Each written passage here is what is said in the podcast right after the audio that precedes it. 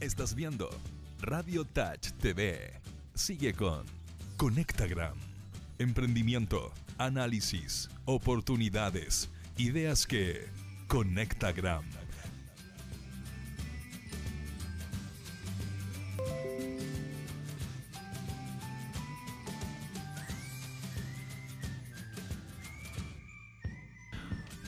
¿Qué tal? ¿Cómo están? Ideas que conectarán. Llegamos a cabo en este viernes 13 de marzo. Vamos por un nuevo programa, programa número 46 de la historia de Conectaram. Acá estamos con ustedes y para ustedes para poder llevar a cabo este lindo programa que se viene hoy día. Tenemos unas temáticas impresionantes para conversar. Estoy acá como siempre con Teresa Herrera. No nos veíamos hace harto, eh, Tere. Vamos a hacer un nuevo programa. Estoy muy contento por esto. Pero primero déjenme comentar y agradecer eh, a Radio Touch por hacer todo esto posible. Como siempre, como todos los viernes y cada viernes, acá estamos en nuestro estudio en Radio Touch. Muy felices como siempre junto a Max Prieto. ¿Cómo estamos, Max, en este viernes? ¿Cómo están, chiquillos? Buenos días. Oye, programa 46. Así es, ni más ni menos. Wow, varios. Y número varios 22 ya. de la segunda temporada de Conectarán.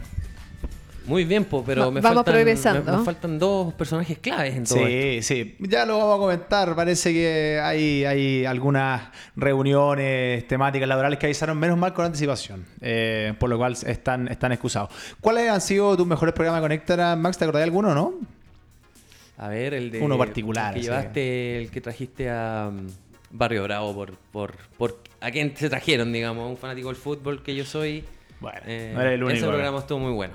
Sí. Muy, muy buen recuerdo. Sí, eh, harto que, que contar también Roberto Bravo, el gran barrio Bravo. Roberto Meléndez, perdón. Roberto Meléndez. Roberto Meléndez. Sí, estuvo, estuvo bueno. ¿no? Eh, harta historia significativa en, en ese programa. Eh, creo que también ha sido de los, de los, de los que varios hemos comentado que ha estado Para recordar. bien cargado de emoción, sí, sin duda. Porque han habido varios. Bueno, Teresa Herrera, ¿cómo estamos?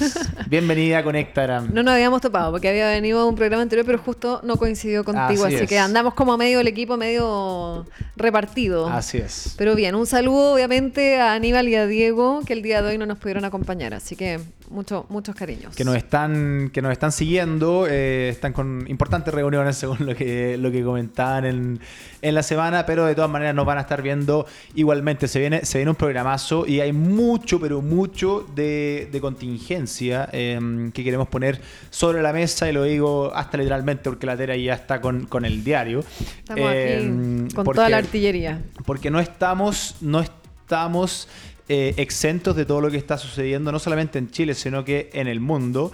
Y eh, nos referimos a- al coronavirus, ¿cierto? Eh, ya, ya es pandemia, según cat- según lo que fue ca- catalogada por la Organización Mundial de la Salud, la OMS. Así que, bueno, estamos frente a algo súper, súper potente. Eh, catalogada, Eh, ahí está, eh, lo estaba pensando mientras lo decía, eso es. Y en ese sentido, si nos puede acompañar Max con, con una noticia que tenemos, que tenemos por ahí y, que, queremos, que queremos ver, porque, porque la cosa viene, mm, viene fuerte, se- ha, pegado en, el mercado, se han cerrado diferentes aeropuertos, eh, la inversión está más parada, las bolsas están eh, cayendo y en ese sentido Wall Street eh, ignora billonaria inyección de la Fed y tiene su peor jornada en 33 años. Es súper relevante el hecho eh, que sea eh, en 33 años, porque el anterior había sido en 1987 eh, con el crash estadounidense, de lo cual se tienen recuerdos bastante complejos. En ese sentido es que estamos en, un escenario bastante complejo, hay mucha incertidumbre también. Eh, y ni siquiera este anuncio realizado por la Reserva Federal de Estados Unidos ha, podido i- inyectar ánimos más positivos en la, economía. Eh, serán 500 mil millones en préstamos a tres meses de manera inmediata los que, los que se ofrecerán. Pero bueno, igualmente un escenario, un escenario bastante complejo el, que, el que estamos viendo, ¿no, Tere? Y de hecho, bueno, aparte de, lo que tú estabas comentando, efectivamente, eh, según medios, eh, salieron a publicar que efectivamente dos tercios de las empresas del IPSA eh, valen menos que en 2010. O sea, así de fuerte ha sido, digamos, esta remesón que ha pegado eh, fuertemente a nivel mundial. Y ojo también recordar que no es solamente lo que se está viviendo a través del coronavirus, que es parte de lo que vamos a seguir conversando, obviamente, pero también se le suman ciertos factores eh, como el- la problemática que ha habido producto del petróleo, eh, situaciones que traían arrastrando también de conflicto Estados Unidos-Asia que tuvimos anteriormente y un sinfín de detalles que obviamente hacen que el mercado sobre reaccione o en cierta manera eh, tome medidas eh, que hacen eh, que en el fondo repercuta eh, en distintas áreas del mercado. El coronavirus en lo particular obviamente ha sido un, un gran remesón. Eh, y llevándolo como a la bajada al mundo del emprendimiento, como para entender cómo esto realmente puede o no afectarme. Dale, eso, Em, eso nos interesa, Tere. A ver. es justamente que hablemos primero cuáles son las diferencias, porque se habla también de que el coronavirus es un virus común y corriente, otros dicen no, es mucho más grave, y estuve estudiando para poder entregarle la información certera, y efectivamente entre el H1N1, que era al menos como el virus que nosotros conocíamos eh, durante todos los, los inviernos, o sea, como el virus más conocido para nosotros, em, Influenza. Claro, influenza. Teníamos el, el H1N1 versus el COVID-19, que es el coronavirus. eh, hablando en términos de mortalidad, en los primeros tres meses, que es más o menos la evaluación que se hace, el H1N1 tuvo una, eh, o ha mostrado a lo largo de la historia, en sus primeros tres meses una tasa de mortalidad de menos de un 1%. ¿Ya? Y el COVID-19 lleva a la fecha, digamos, y el cálculo a los tres primeros meses desde que se inició, digamos, este virus, lleva un 3,5. O sea, sin duda marca una, una diferencia. Yo no quiero generar ni caos, ni paranoia, ni nada respecto a eso, eh, pero sí me ayudó al menos a mí en lo particular a entender que efectivamente sí hay eh, una diferencia, uno, de que vienen ambos de, eh, en el fondo son como cepas de virus totalmente distintas, Ya. independiente que las manifestaciones son muy similares. Eh, y esa es una de las grandes diferencias que marcan a la hora de explicar cuáles son las diferencias entre el, eh, la influenza comúnmente, digamos, conocida, la N1H1, y, eh, o sea, lo dije al revés, H1N1, H1N1, claro. y el COVID-19, justamente eso, que no, no hay que mezclar. Después, bueno, datos prácticos eh, y después volvemos a cómo afecta esto al mundo del emprendimiento. El periodo de incubación estimado, según científicos, es de 5.1 días. Eh, y la proyección de los científicos austra- australianos que entregaron ahora, que bueno, hay que ver qué es lo que pasa, dicen que si esto sigue así, en el fondo, tomándose las medidas y todo, podría llegar a 15 millones de fallecidos en el mundo. Eh, obviamente también es una alerta no menor, pero que hay que tomar con cierta... ¿Tenéis por ahí el número eh, en cuántos vamos, ah, más o menos? Acá en, en Chile No, a nivel o en- a nivel mundial, sale aquí en el diario, te lo puedo leer. Pero mira, em, 15 millones, bueno, Eso es una, es, estamos hablando de una proyección. sí, no, número espantoso. La Eso verdad. es, es un estudio que eh, hicieron científicos australianos, que podría llegar obviamente a esas cifras. Vamos a ver, dice... pa. Ya hay, te- ya hay 33 casos, bueno, hasta ayer, 33 casos en, en Chile también. O sea, como, como está pegando bastante, bastante fuerte. Eh, interesante, Tere, el punto para que lo tomemos respecto a, a- a cómo esto puede afectar, ya sea positivo o negativamente, a- al emprendimiento de los emprendedores, ¿cierto? Eso es justamente la bajada que me gustaría hacer, porque en el fondo nos podemos quedar en este pánico generalizado. Pero existen dos cosas que son importantes eh, considerar desde el mundo del emprendimiento, que es al que pertenecemos nosotros y al que tenemos que seguir empujando y desarrollando, porque todos nuestros negocios, digamos, de, de emprendimientos tienen que seguir funcionando eh, tomando, digamos, las precauciones necesarias. Claro. Em, haciendo esa bajada, ¿cómo nos afecta directamente? Uno, que muchos de los negocios o, o de las iniciativas, hablemos principalmente de las actividades relacionadas a conglomeraciones de gente, eh, al contacto, digamos, físico, estamos hablando de conciertos, viajes, obviamente vuelos eh, en avión, digamos, em, charlas. Eh, de partida, bueno, Lollapalooza ya es parte de los anuncios de actividades que se cancelaron Los partidos de fútbol sin, sin los público. partidos de, público, claro, sin público. Eh, también están veremos porque, bueno, el tema de la Teletón, que ya se postergó de- Claro. del año pasado, digamos, ¿qué va a pasar ahora? Dicen que va de todas maneras, ahora habrá que ver cuáles son las medidas que se van a Mm. tomar para eh, resguardar, digamos, obviamente, el bienestar de todos lo- lo- los chilenos. Otras medidas que obviamente se están evaluando, presidente de la República ya confirmó que eh, la, la, ¿cómo se dice? La votación, digamos, las elecciones ahora para el plebiscito van sí o sí eh, a toda costa. Eh, que también, bueno, habrá que ver cómo se van desencadenando. Pero lo que iba, todos los negocios, obviamente, de los emprendedores que dependen de eh, aglomeración, estamos hablando de los malls, de puestos, digamos, de feria, actividades varias, sin duda se van a ver afectados. Y eso ya es, un hecho, ya lo estamos viendo. Pero por otra parte, y en nuestra misión, en el fondo, acá en Conectagram y desde el ecosistema del emprendimiento, es, eh, en el fondo, invitarlos a que seamos creativos en cuanto a ver oportunidades que se ven a través de este tipo de crisis eh, ya de salud, digamos, un tema de contingencia.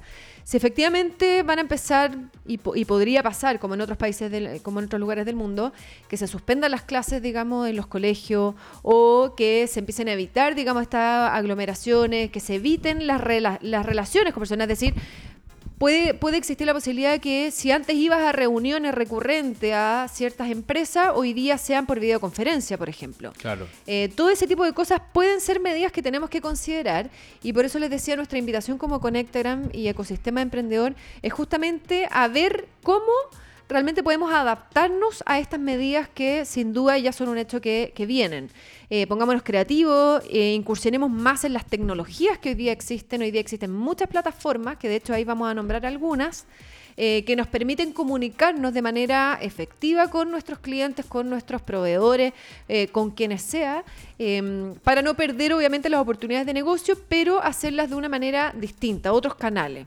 Uno de esos es, por ejemplo, eh, G Suite a través de Gmail.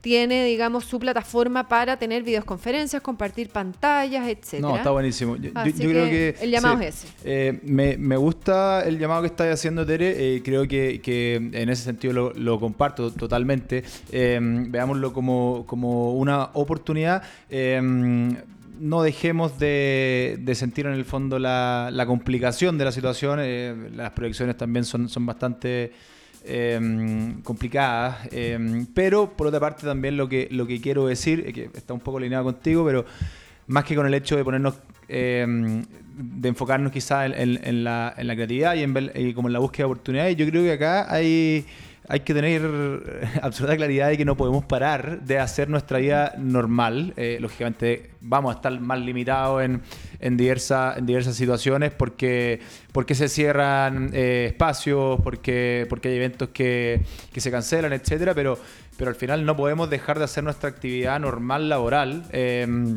diaria eh, y, seguir llevando a cabo los proyectos, iniciativas, negocios en los cuales estemos involucrados. Eh, creo que, ok, la situación, eh, el, contexto en el cual estamos inmersos está, bastante complejo. pero el llamado directo a, a, las personas que están llevando a cabo su iniciativa o su emprendimiento empresa es que que no se dejen llevar por esto y que, que hagan su vida, ojalá dentro de lo más normal posible, porque tienen que seguir vendiendo, tienen que seguir yendo a reuniones, tienen que Pero tomando las medidas necesarias que de hecho... Totalmente, totalmente tomando las medidas necesarias. ¿Cuáles realmente son las medidas preventivas, según obviamente el Ministerio mm, de Salud y todo? Es justamente eh, desinfectarse las manos constantemente. O sea, usemos los alcohol gel que podamos tener. Eh, o de hecho el alcohol directo también en el fondo funciona diluido. Eh, en el fondo lo que más le acomode, obviamente, en su día a día. Lavarse las manos permanentemente, eso ya es un hecho. Evitar tocarse la cara. O sea, sobre todo ahora en estos periodos también hay un poco de alergia. Hemos visto que hay mucha gente que está, los que tienen rinitis alérgica y todo. Mm. Sea, evitemos, eh, digamos, toqueteando los ojos, la cara, el contacto. Que heavy eso, porque, porque ayer estaba en, en, un, en una comida eh, y estábamos hablando de, de, todo esto, el coronavirus, las medidas, etcétera, y, el, y si es pánico, si está bien. Eh, efectivamente, llegué, fui a una comida a la cual no tenía presupuestado ir porque Anteriormente, mira, era, era el, el baby shower de, de mi cuñada. Eh, pero se, se suspendió eh, porque eran, eran como muchas las que iban a ir. Al final fue como, no, o sea, hay que cuidar, ya, ok. Pero fue como, ya, voy para Como allá. tomemos la- las precauciones. Claro, lo cual, bueno, ese es otro tema. Eh, llegué para allá y estábamos hablando de diferentes cosas y, y uno de los puntos era justamente el hecho de, de evitar tocarse la cara. Y, y todos decían como, "Oh, eh, ¿qué pasa? Como que, onda, de repente, ahora como que me dio por pensar que de un momento para otro como que no puedo tocarme la cara. Y como que antes nunca lo había hecho, pero ahora tengo conciencia y es porque lo pienso, ¿cachai? Sí, Entonces po. ahora como que uno está desesperado, pero antes probablemente nunca lo hacía. Tal cual, pero la, la indicación es andar con un alcohol gel. De Claro. hecho, aquí tenemos tenemos la varios, recomendación, ¿no es cierto? Eh, vamos a, Se- a, promo- promocionarlo, son- vamos a ver. Como son transparentes, no sé muy bien, pero. Sí, pero bueno, este tipo de envase obviamente entregan una solución muy eficiente porque lo tenemos a mano, nos desinfectamos y efectivamente si estamos con mucha picazón, después de pasarnos el alcohol gel o, o- o tomemos las medidas, hágalo con tranquilidad, no significa que no lo haga. Claro. Eh, lo otro, obviamente, me imagino que, que ya todos están conscientes de eso, pero al toser o estornudar, eh, no toser obviamente sobre las manos, sino en el antebrazo. Eh, esa es la recomendación que se da, digamos, porque efectivamente el contagio nuevamente vuelve a las, a las manos, digamos, y es más fácil que uno lo acerque a la zona cercana de eh, las vías respiratorias, nariz, eh, boca u ojos. Eh, así que es bueno, esas son las medidas básicas, obviamente las hemos escuchado muchísimo, eh, pero no las debemos olvidar. Por eso las volvemos a repetir, obviamente, y que seamos conscientes de aplicarlas, porque estamos acostumbrados, obviamente, como es un tema cultural, saludar de, de cierta forma, y hoy día obviamente tenemos que cambiar eso y que no se interprete como que es una mala educación, sino simplemente estamos tomando las medidas necesarias. Si todos obviamente aportamos un granito de arena en eso, vamos a conseguir que eh, efectivamente, el, eh, como dicen, la rapidez del contagio sea cada vez menor. Así que esas son las recomendaciones y cerrar em, con, o sea, justamente ese tema. Eh, como les digo, repitiendo nuestra invitación que es justamente a conectarnos a través de la creatividad, de, de no pensar que obviamente estamos perdidos producto de que ya se van a restringir ciertos espacios donde antes vendíamos, por ejemplo. Eh, no tengamos miedo, yo creo que tenemos que parar un minuto, este tipo de cosas nos hacen tener una introspección, analizar, bueno, cómo estoy llevando adelante mi negocio, cuáles son mis canales de venta.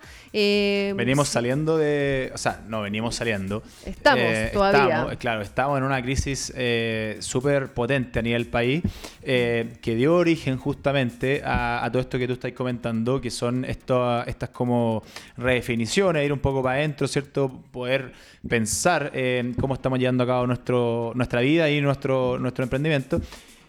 Y ahora se viene otra. Tal cual. Y de hecho quiero hacer, un comentario En que muy, te, muy poco tiempo. te lo hice antes de que saliéramos al aire y no sé si estás de acuerdo en, en mencionarlo, que efectivamente este tipo de situaciones abre y, y volviendo a la noticia que estábamos comentando, de que efectivamente las bolsas eh, han reaccionado bastante fuerte en términos de, de caída, digamos. Em, hay un tema de expectativa que está en juego no menor. Y justamente esto abre también oportunidad a eh, que los inversionistas hoy día consideren opciones de inversión distintas a las que solían hacer. ¿A qué me refiero con eso? Que sin duda ahora la fuerza eh, como, como foco de mercado, y lo digo con conocimiento de causa porque me he juntado, me he reunido, estoy en un curso de eh, inversionistas, de hecho aprovecho de correr la voz que lo da Venture Capital, eh, me invitaron a ser parte, de este curso que va 100% enfocado a inversionistas que quieren aprender a invertir en capitales de riesgo. ¿Ya? Justamente eso. ¿Qué significa eso? Eh, todos los emprendedores sabemos que parte importante de nuestro desarrollo y crecimiento es el capital. Y para poder levantar capital necesitamos eh, tanto la, banca, digamos, el sistema financiero tradicional, como también fondos, por ejemplo, eh, públicos y también existen fondos privados. Parte de esos eh, inversionistas privados está estas redes de inversionistas ángeles que justamente se preparan en temas de conocimiento de cómo es invertir, digamos, en este tipo de negocios que sale de lo tradicional, como sería invertir en una acción particular o en un, en un, en un fondo mutuo o, o en un depósito a plazo, digamos, que son los productos más tradicionales que que conocemos y más conservadores. Hoy día, justamente a través de estas mismas caídas fuertes eh, de- del mercado, se abre eh, esta posibilidad de inversionistas a cambiar, digamos, su visión y dentro de sus alternativas considerar, obviamente, ser inversionista ángel eh, en estos venture capital conocidos, que son obviamente el grueso de los emprendedores. Así que, eh, como le digo, también una invitación a que todas aquellas personas, empresarios o, las mismas startups que en el fondo ya les ha ido bien, que tienen interés en invertir, digamos, sus capitales en algún negocio interesante, hoy día, sin duda, un nicho muy interesante está haciendo invertir en eh, Ventures Capital. Así que... Buenísimo, buenísimo. Ya vamos a poder conversarlo más en detalle con, con los invitados que próximamente vienen. Eh, recordemos que, vamos a estar con Polinatural. Eh, vamos a estar con Jordi Constance, que nos va a contar más sobre lo que hace esta, esta startup que eh, en parte eh, crea solución para, para que las frutas puedan hacer que dure más tiempo su, su calidad eh, y la fruta fresca tenga una duración de más tiempo. Eh, y vamos a estar también con Sebastián Díaz, que es portafolio manager del fondo Clean de Chile Global Ventures, y justamente vamos a poder tocar ese tema que está bien, bien interesante. Pero antes, eh, algo me está comentando Max ahí porque, porque tenemos, tenemos un contacto telefónico, Tenemos ¿no? un llamado, Teresa y Fernando. A ver, Mira. a ver, Alguien que ¿de- ustedes de conocen, dónde- a ver si lo de reconocen. ¿De dónde viene ese llamado? ¿Aló? Vamos, Aló. vamos Chile. ¡Esa! Aníbal, Aníbal, ¿cómo estamos? ¿Cómo estamos, Fernando? Bien, ¿Cómo bien. están? Bien, súper. ¿En qué está ahí? Oye, Era, era la bien, duda, bien. era la duda de inicio del programa, ¿en qué estaba Aníbal? Oye, estoy, no, estoy a puertas de una reunión Perfecto. muy importante, así que le pedí ahí al equipo de producción la- que me excusara el día de hoy de el programa, pero igual quería dejar un saludito y desearle todo el éxito, pedirle las disculpas del caso a, No, por favor. a nuestros auditores. Y bueno, ¿de qué estaban hablando, oye? Justamente de cómo ha afectado el coronavirus en términos de mercado y eh, cómo eso se traduce a eh, las medidas que tiene que tomar el sector emprendedor, el ecosistema de emprendimiento. Ah, sí, está complicado. Así Oye, es. una sola opinión, a lo mejor ya lo dijeron, pero Dale, a ver. eh, en realidad mi, mi comentario al tema, digamos, eh, Queremos lo escuchar. delicado del coronavirus Llega no temprano a es la reunión, sí. la mortalidad del virus y toda esa cuestión, Ajá. porque eso eh, está acotado, digamos, y se sabe cómo se comporta. Lo delicado es que colapsan los sistemas de salud. Sí, pues. En el fondo no tenemos ni tantas camas, ni lo peor, no tenemos tantos respiradores artificiales, ni máquinas para darle soporte a personas que entran en crisis. Y el problema de la pandemia es precisamente ese. Exactamente. El problema es precisamente ese, porque se genera una especie de pánico Mm. y en el caso y haciendo una bajada a los emprendimientos y a los mercados, lo que ocurre es que se, se contrae todo el consumo automáticamente. Mm. Entonces, eh, por ahí viene, o sea, lo que colapsa es el sistema de salud, porque los sistemas de salud no están hechos para situaciones de crisis. Imagínense que en nuestro país fallecen personas en salas de espera sin coronavirus. Imagínense con coronavirus, que no va a ser una, seguramente una cifra eh, estrepitosa, pero son enfermedades que se comportan de manera muy agresiva y sin tratamiento muy conocido es muy difícil de manejar y por eso entran en crisis los sistemas de salud. Sí, pues sin duda relevantísimo lo que estás comentando de, no olvidar en el fondo que también eh, eh, el área de la salud en nuestro país eh, trate de tomar las medidas a tiempo. Y como dicen, eh, tomarlas... est- est- estamos en el momento Esperemos preciso justamente medidas para ya. que efectivamente se, se estén tomando los resguardos necesarios y, y- y se entregue todo el apoyo para que no nos veamos sobre la marcha con complicaciones como la que tú O comentas. sea, claro, lo, lo delicado, o sea, lo importante es que todos tomemos conciencia de no andar, si estuvimos expuestos o algo así, o alguien con cuarentena, tomar Mm. nosotros la responsablemente eh, de no exponer al resto a, a- a situaciones de riesgo, eso es todo. De hecho, por eso no fui, la verdad. ¿eh? Ah, mira. no, bien. Mucho peligro. Gracias, Aníbal. Sí. Oye, eh, que le vaya súper bien con los invitados, ¿ah? Eh, Muchas gracias, eh, maestro, y que te vaya muy bien en tu reunión. Dale. Muchas gracias. Un abrazo. Un abrazo grande, Oiga, cuídate. y acuérdese, acuérdese de no saludar con la mano. Y menos de No, no, no, estoy de reverencia. Y de hecho le estoy pidiendo a todos que me hagan una reverencia y me digan, me digan su majestad. Ah, a Namaste. ¿Ah? Estamos en Namaste. ¿No es ah, cierto? ya, ok, ya, ya, Es- está bien. Ya, Aníbal, un abrazo Cuídense. grande. Un Nos abrazo, estamos amigos. viendo. Cuídese. Cuídense. Que te vaya chao. muy bien, éxito. Chao, chao.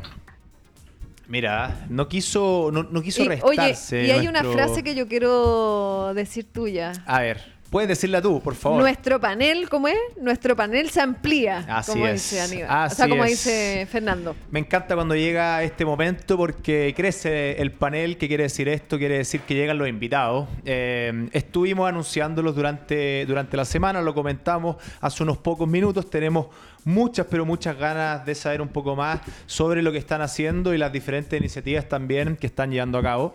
Eh, y le damos la bienvenida a Jordi Constance, eh, CEO de Polinatural. Bienvenido a Conectaram, Jordi. Muchas gracias, muchas gracias por la invitación. Feliz de que esté acá. Y a Sebastián Díaz, portafolio manager del fondo Clean de Chile Global Ventures. Bienvenido también a Conectar Está todo un famosillo, Sebastián. ¿ah? Muchas en gracias redes por la sociales ya se ha vuelto más que un referente. Feliz de que esté acá. Eh, ya esta es la segunda, tercera vez que contamos contigo, Seba. Segunda vez. Segunda vez, buenísimo. Eh, la primera vez fue cuando viniste con Ariel. Con Cipe, Ariel, sí, con Ariel. Cipe. Perfecto. Buenísimo. ¿Cómo están? ¿Cómo, cómo está este marzo para, para ustedes? Eh, bien, o sea, se entiende el tema de la crisis a nivel, eh, crisis social a nivel nacional o crisis económica o el tema del, del coronavirus a nivel mundial. Pero nosotros creemos que igual está una eh, oportunidad. Todo tiempo de crisis también tiene su lado de oportunidad para, la, para el emprendimiento, para la innovación tecnológica.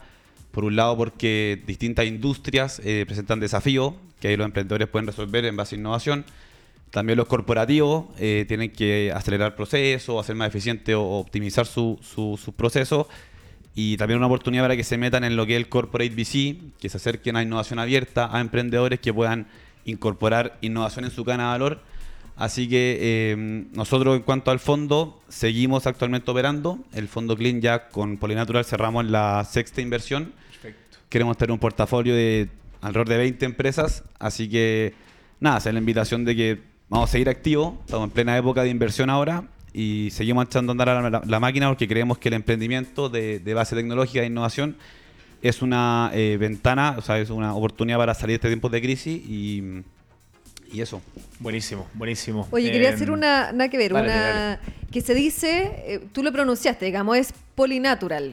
Polinatural, sí. Ya, no, no polinatural, porque también se podría Lo dije, lo dije mal, ¿está entender. bien? No, lo hice bien el portafolio manager. No, digo porque después la gente en el fondo como está bueno que si lo estamos dando a conocer, que también Sí. sepamos cómo realmente se, se pronuncia, cómo se dice. De hecho, una, es una buena pregunta porque yo lo busqué por Polinatural, me salía .cl, pero se me redireccionó a .com. Entonces entiendo, Sí. y la comunicación la tienen principalmente en, en idioma inglés, ¿cierto? Tratamos, sí, sí, estamos llevando todo para allá. Mira, el, es buena la pregunta porque eh, el poli viene de polímeros, no de multi, que se podría entender. ¿no? Perfecto. Es de polímeros naturales, esa es la lógica. Porque en general los polímeros se pueden o están comúnmente socializados como polímeros sintéticos, ¿ya? Ujú. o sea, plástico, eh, plumavits, etc.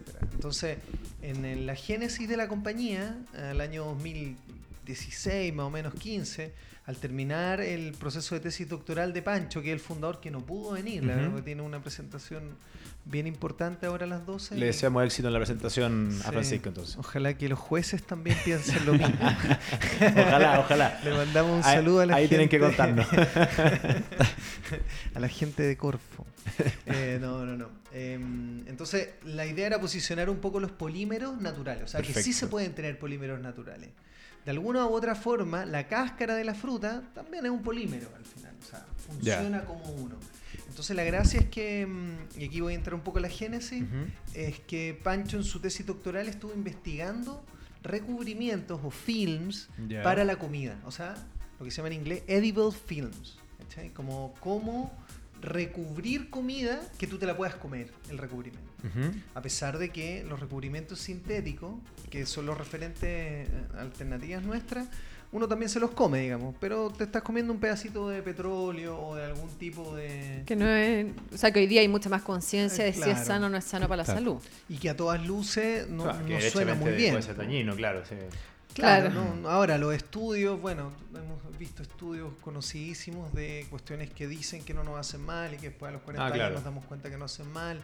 Llevamos muy poco tiempo comiendo recubrimiento sintético, o sea, como la cera. Mm. La cera le llaman, a mi juicio. Claro, que uno ve la fruta, digamos, y brilla y está brillo. impecable, pero uno la lava y es como que las gotas pasan, no, no, no Exactamente. entran. Claro, porque efectivamente una, que está creando una segunda capa muy potente, pero que es muy difícil de sacar. Algunos dicen que a 60, 70 grados algo puede sacar, pero en, en nuestra experiencia la recomendación es pelar, digamos. ¿no? O Mira. usar, y aquí viene la otra, nuestro producto que se llama Shell ¿Ya? Life, que es donde probablemente te redirigió la página web. Nosotros tenemos Perfecto. tres dominios. ¿cachai? Perfecto. Entonces nosotros tenemos un producto que tiene distintas versiones para pomacia, manzana y pera, para carozo, nectarines y ciruelas y para cítrico. Entonces nuestro producto se llama Shell Life y tiene y también tiene una, una- un, una- un porqué el nombre, porque en, el fondo nosotros nos dedicamos a extender la vida en el anaquel, que en inglés se lee shelf, pero si tú juntas toda la palabra, en general nos, malamente nos llaman shelf life, pues como exte- extending the life of shelf, ¿no? Pero la idea es que sea una cáscara, shell. Shell Eh, literalmente concha, así Claro, como el- claro, como un- la prote- protección. como un protector. Eso es lo que queremos hacer. Entonces, y aquí ya sí que termino. Me- Me encanta saber de dónde viene el origen sí, de los nombres que hablan Sí, también del, claro, el del lenguaje. producto y nos ayuda a recordar. Te, te encontraste con dos personas acá que, que les Sí, fascina uh, todo esto, así que dale nomás, La- dale la nomás. comunicación. Sí. Entonces, la- lo que nosotros provocamos básicamente, que es lo mismo que hacen las sintéticos, eh, es crear una segunda capa que evita básicamente la deshidratación. O sea, que el fruto pierda el agua que tiene. La uva, por ejemplo, es prácticamente un 90, un 95% agua. Nosotros no trabajamos con uva, solo quiero ejemplificar qué es lo que hay adentro. Entonces, si tú creas una segunda capa, si potencias la cáscara, llamémoslo así, evitas la deshidratación, claro, algunos dicen, ah, entonces la fruta va a pesar más, por ende el consumidor va a recibir más nutrientes o el vendedor va a, res- va- va a Mm. pesar más que... Pero ese no es el principal motivo. El Mm. principal motivo es que si la fruta pierde menos agua, pierde menos turgencia, se vuelve más turgente al final. Se vuelve más turgente y lo otro que sucede es que si tú creas una segunda capa, el intercambio de gases entre el interior y el exterior es menor. Y como es menor, se desarrollan menos agentes patógenos al interior de la fruta. O sea, en español, se pudre menos. ¿cachai? Sí, eh, al fin- Mira, eh, claro. extraordinario tema. A eso, a, eso, a eso quería que llegáramos. La introducción está, está buenísima y lógicamente no eh, era parte de lo que queríamos también saber. Eh, pero claro, al final es, es, es eso, ¿cierto? Lo cual es. Mira, mira el, el- grado de relevancia, porque ¿cuántos, eh, bueno, los que estamos acá o los que nos están viendo, escuchando, ¿cierto? ¿Cuántas veces hemos desechado finalmente eh, una alternativa de fruta eh, Claro. porque, porque la vemos con un aspecto que nos dice, no, sabéis que no me la quiero poner? Al final se transforma en jugo, etcétera, Sí, u otra po. cosa. Entonces, ustedes lo que están haciendo es evitar eso. eh, como, como para que la gente lo vaya entendiendo un poco más, ¿cierto? Claro. Eh, lo que ustedes están haciendo es eh, derechamente extender la, Vida la vida útil de la fruta fresca, ¿no? Claro. Y, y yo tengo una pregunta justo con eso para que lo respondáis si dale.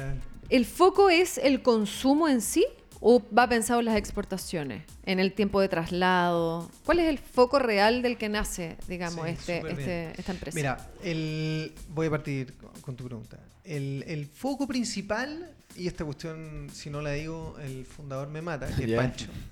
Suena como el fundador así, pero te voy a ir acá. Eh, el, el rollo de verdad y la cruzada de verdad de esta cuestión es cambiar, eh, mejorar la alimentación del mundo. Perfecto. Y de hecho, una de las razones por las que Clean eh, accede a invertir en una empresa con el nivel de riesgo nuestro. Somos seis personas, todo esto estamos acá al lado, nosotros así, en Buenísimo. tres cuadras y media. Em, ¿Por qué? Porque somos una empresa que queremos eh, a nivel global, a nivel global, mejorar un poco la alimentación del mundo. O sea, Pancho lo dice. así. Emprendimiento con propósito. Claro, entonces Pancho lo dice así, yo impacto. quiero que mis hijas, tiene dos hijas, eh, coman mejor fruta. Mm. Y así como también tu hija, la hija del vecino, etc. O sea, nosotros no queremos cambiar todos los sistemas de control de patógenos, herbicidas, pesticidas que abundan en la agricultura, pero sí queremos uno reemplazarlo, que es el de la cera. Para que se hagan una Mm. idea, hay cuatro grandes, a mi juicio. El herbicida, que se aplican en el campo, el pesticida, que también se aplica en el campo, el fungicida, que tiene que ver con los hongos, que se aplica en el packing, y la cera, que seríamos nosotros un sustituto. Nosotros estamos sacando uno de los cuatro importantes. Entonces, ¿cuál es la gracia de esta cuestión? Que la aplicación requiere solamente a nivel de tener un packing, digamos. La fruta que principalmente pasa por packing es la que se exporta en general. Pero el rollo es que esta cuestión es full escalable. Entonces nosotros de verdad que podemos cambiar en nuestro grado la alimentación del planeta. Mira, mira, eh, al final, claro, más que, más que solamente una, una propuesta de valor interesante, es, es como un- una causa, eh, creo que un movimiento, tú dijiste, ¿cierto? Eh, ¿Cómo le ha ido eh, desde, que, desde que comenzaron? Y comenzaron con, con este, con este mismo objetivo, o era otro. Y eh, cómo le ha ido también sumando, sumando actores. Eh, ahí también nos interesa después que tú nos puedas dar un poco la visión por qué les interesó tanto, ¿cierto? Eh, y cómo ven también que, que ha sido la, la recepción de- del consumidor final. Es decir, la persona que, que prueba esto eh, no, no, nota un sabor distinto, es mejor, peor. Me imagino que quizás para algunos también debe ser raro.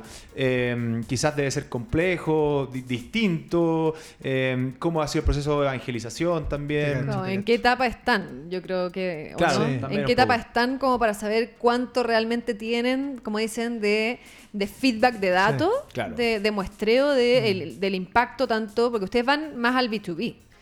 Eh, a través del B2B llegan al consumidor final, pero en el fondo su feedback tiene que ser con eh, esos intermediarios que realmente eh, son los interesados en mostrar su producto de la mejor forma para que el consumidor final Claro. Sí, lo ciertamente. adquiera, un valor agregado. Sí, bueno, estamos viendo la página web Claro. de Pollinate, Pollinatural.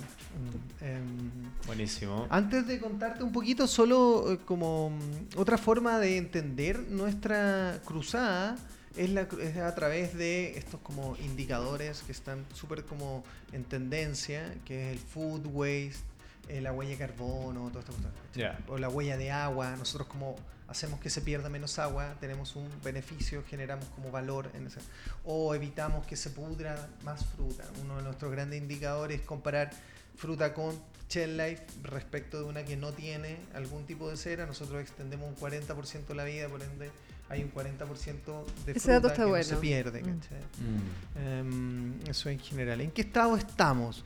A ver, este, la empresa partió 2014-2015 como idea, les conté ahí en un proceso de, eh, de fase doctoral. ¿Y cuál era el foco ahí puntual? El foco era, eh, en el fondo, investiguemos, como toda eh, fase doctoral, evaluemos de qué se trata el recubrimiento comestible.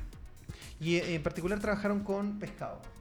Y una de las conclusiones fue que el pescado tenía la superficie bastante húmeda y que no la podía secar. Y, y que para la aplicación de un film de estas características tenía que tener la, la superficie seca. Y como Chile exporta mucha fruta, Pancho dijo, oye, sé que vamos a ver a las frutas. Chile exporta 800.000 toneladas de, de manzana, por ejemplo. ¿Cachai? Entonces... Esperamos se sigan exportando y... Sí, no sé, al Sí, final, pero sí, creemos que sí. Sí, yo también creo. Eso fue el 2014, luego, luego Claro, continuamos- y de ahí al 2016, 2017 la empresa se formalizó. Y en ese 2016-17 em, el- el- lo que hicimos fue básicamente, bueno, entró el primer inversionista, el Ángel, se empezó a desarrollar la compañía hasta que el 2000, a mediados del 17, del 2018 empezamos una fase de levantamiento de capital Perfecto. donde contactamos a los amigos de Clean.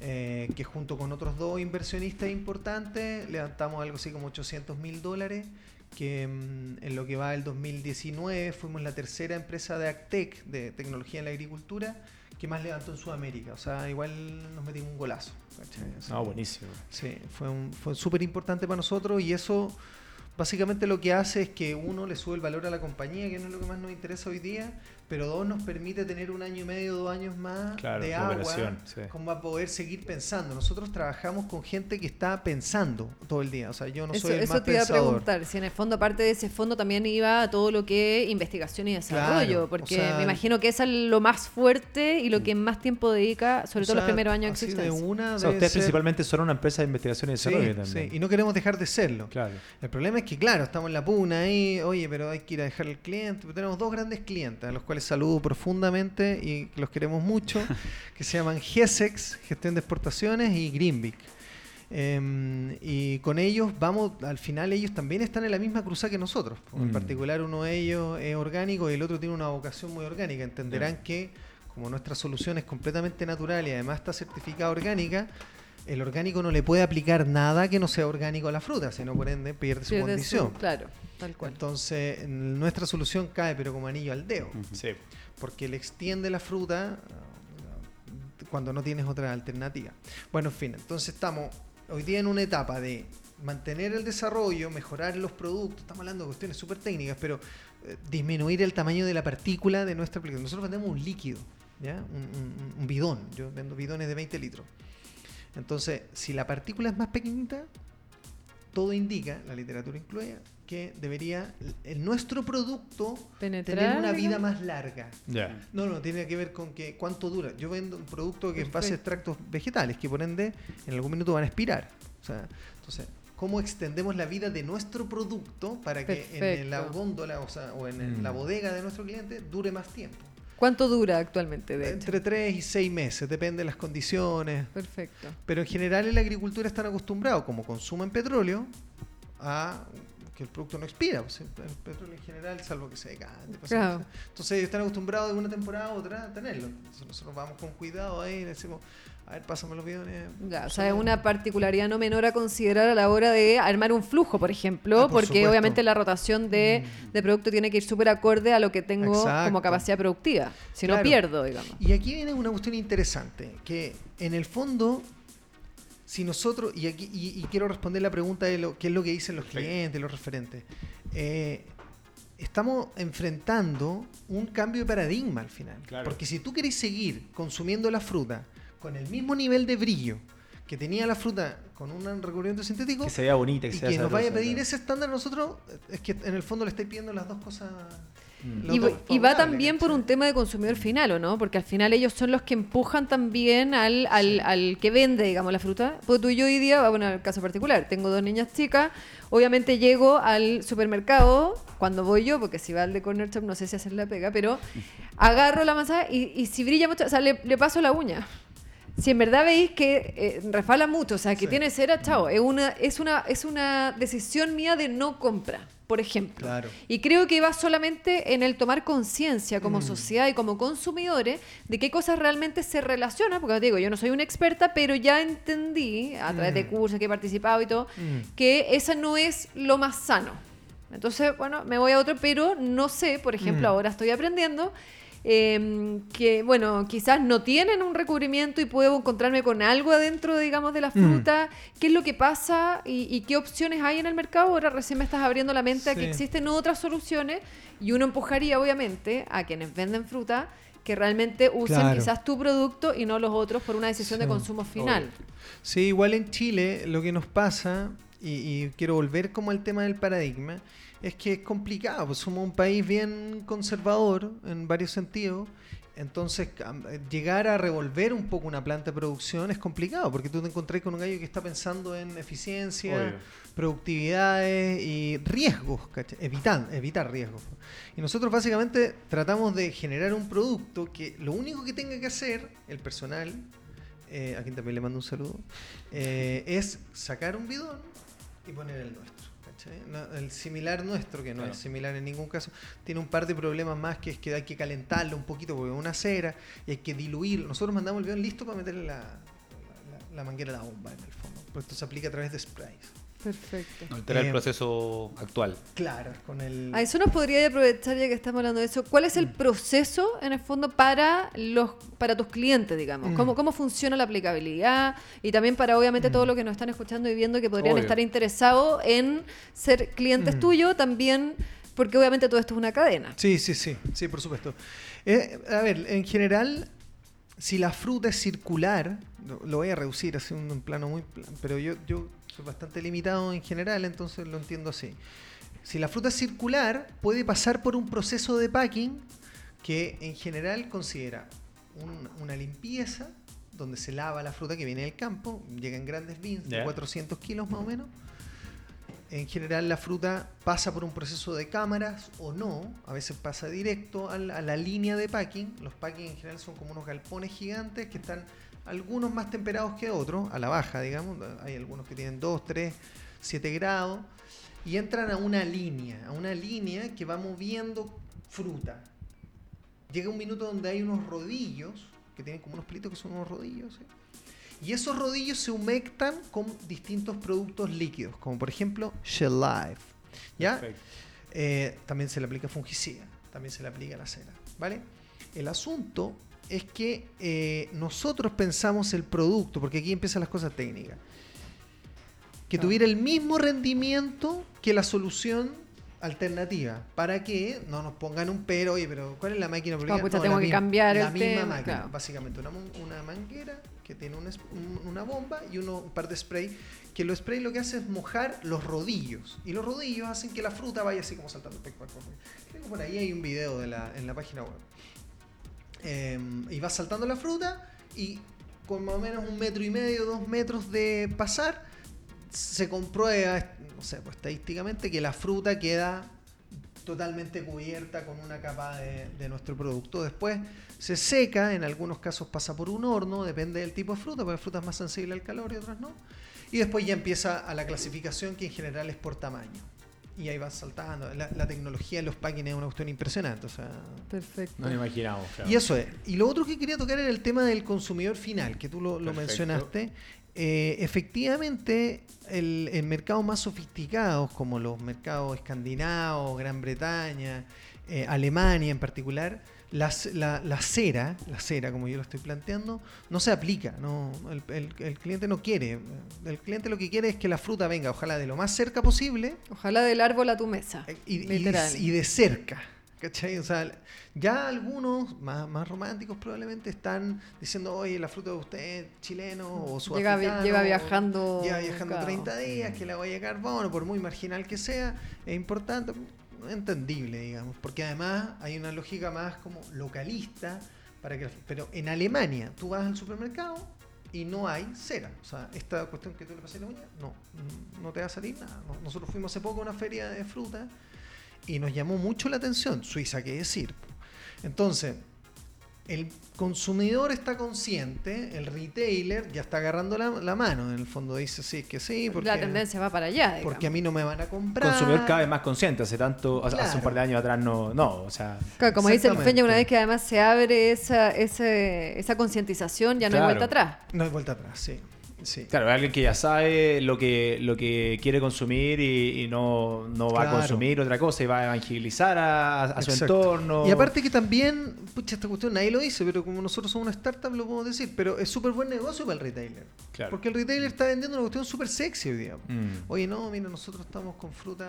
eh, Una herramienta no orgánica. de venta, por en. Europa le llaman ecológica, pero, pero estamos vendiendo como fruta como con menos químicos, ¿cachai? Y Amigable. amigable. Y la cuestión es, yo, si por el mismo precio, porque además el retail con la fuerza que tiene, es capaz de decirle, oye, te voy a pagar lo mismo por la cuestión. No. Entonces, si yo puedo elegir entre una fruta que tiene menos químicos con una que tiene más químicos, No, lógico. nadie se va a perder.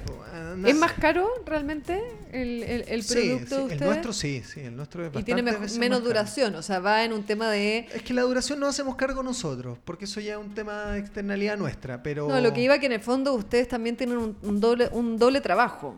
Un tema de evangelizar, en el fondo eh, el tema de educar a tu consumidor para Mm. que entienda los beneficios que tiene tu producto y por lo tanto quiera consumirlo independiente que tenga un precio más elevado, porque efectivamente va a tener un- una repercusión, digamos, en términos Sí. globales y de consumo distinto. mayor. ¿No es cierto? Al final es calidad y conciencia, por ahí como que lo veo un poco, ¿cachai? Está ahí, está ahí abordando eso. eh, y claro, el, por el otro lado tenéis quizás los costos ele- más elevados, pero te está llegando acá un producto con el cual estás contribuyendo Sí. al medio ambiente también. Pero y- igual es y marginal, también a tu o sea, salud, sí, estamos hablando de centavos por kilo, o sea, Claro. de- Ya, de es bueno que transparentemos O sea, también para eso para que la gente no se menos, La asuste. tonelada a nivel industrial de manzana o de limones oscila entre eh, la tonelada, o sea, mil Ujú. kilos, entre los 800 y los 1200 dólares. Estoy entrando Claro. en un espectro súper amplio, porque en general está en 0,8, 0,7 el kilo, dólar. Dólar, o sea, una, una fruta Mm. que tú pagáis, no sé, por 1300, 1200 pesos en el supermercado,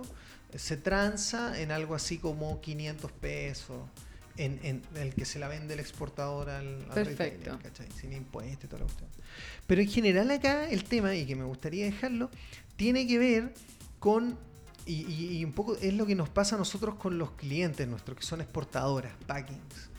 eh, tiene que ver con en qué para estáis. O sea, ¿qué juego queréis jugar? ¿cachai? Porque si tú Mm. querés jugar el juego el del brillo, está buena onda, O la ¿cachai? productividad, claro. Hay calen- no, no, Querís de- volumen, de la querís- productividad, claro. discutámoslo, ¿cachai?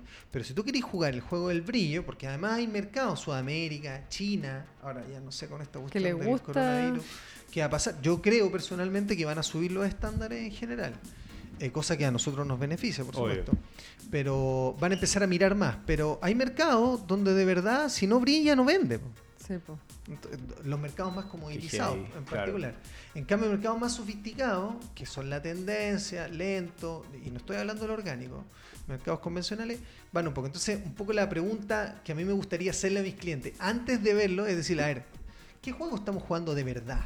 ¿Cachai? ¿Por cuál yo camino aquí- van? yo voy a venir, voy a O quién es poner mi cliente. Cara, claro, ¿cachai? Onda, ¿Tú de verdad querés mejorar la alimentación de esta cuestión? ¿O a ti lo único que te... Y yo he tenido reuniones de tres minutos donde el gallo me dice, es que Jordi, yo no puedo, no, no puedo aplicar esta cuestión. ¿Por qué? Porque Tengo 25 clientes y yo lo único que gano plata acá es por productividad. Claro. Entonces, cambiar el bidón ya me, ya me afecta la productividad. Toda la cadena acá. Bueno, Te, te agradezco infinito, gracias por el café, me lo tomo rápido y me voy, ¿cachai? Obvio. Increíble. Porque. mm, Pero ese es el juego, o sea, de verdad, ¿en, en cuál estamos? Y aquí, nuestra apuesta, y que de hecho Clean la tiene mucho más clara que nosotros, es eh, en qué minuto te vayas a subir al carro. Porque el tren ya partió, ¿cachai? O sea, Vaya a tomar el tercero. Ya vaya atrasado. O el vagón 35, ¿cachai? Y de hecho, en términos de marketing, hay una empresa, una startup también, que no voy a dar el nombre, eh, porque creemos que nosotros les podemos competir a ellos, de californiana, que está haciendo una campaña de marketing en la misma línea. Nosotros tenemos un producto muy parecido al nuestro. No sabemos bien cómo funciona, pero ellos están poniendo el tema arriba de la mesa en las grandes conversaciones del planeta. Entonces nosotros un poco llegamos medio acomodados. De hecho, con, con- con los amigos de Fundación Chile hicimos lo mismo. ¿cachai? Mira, sabéis que nosotros somos esto, eh, tenemos un valor probablemente puede ser 100 veces menor en términos de compañía, pero podemos hacer lo mismo que están haciendo ellos. Y si alguien de esa envergadura, este, o sea, digamos, el- Claro. el- la competencia que nombrabais, lo está haciendo y está en ese nivel, está claro que también es un antecedente Un variador, de, Lógico. oye, Lógico. O sea, da, da credibilidad Si de que esto funciona, sí va. si funciona puede que sea, puede que sea el camino.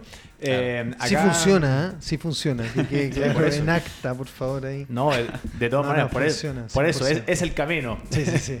Sebastián, eh, segunda vez que estás acá y, y me gustaría me gustaría preguntarte por, por porque claro, ustedes tienen startups dentro del fondo, ¿cierto? Que así como, como Polynatural, eh, también tienen otras más.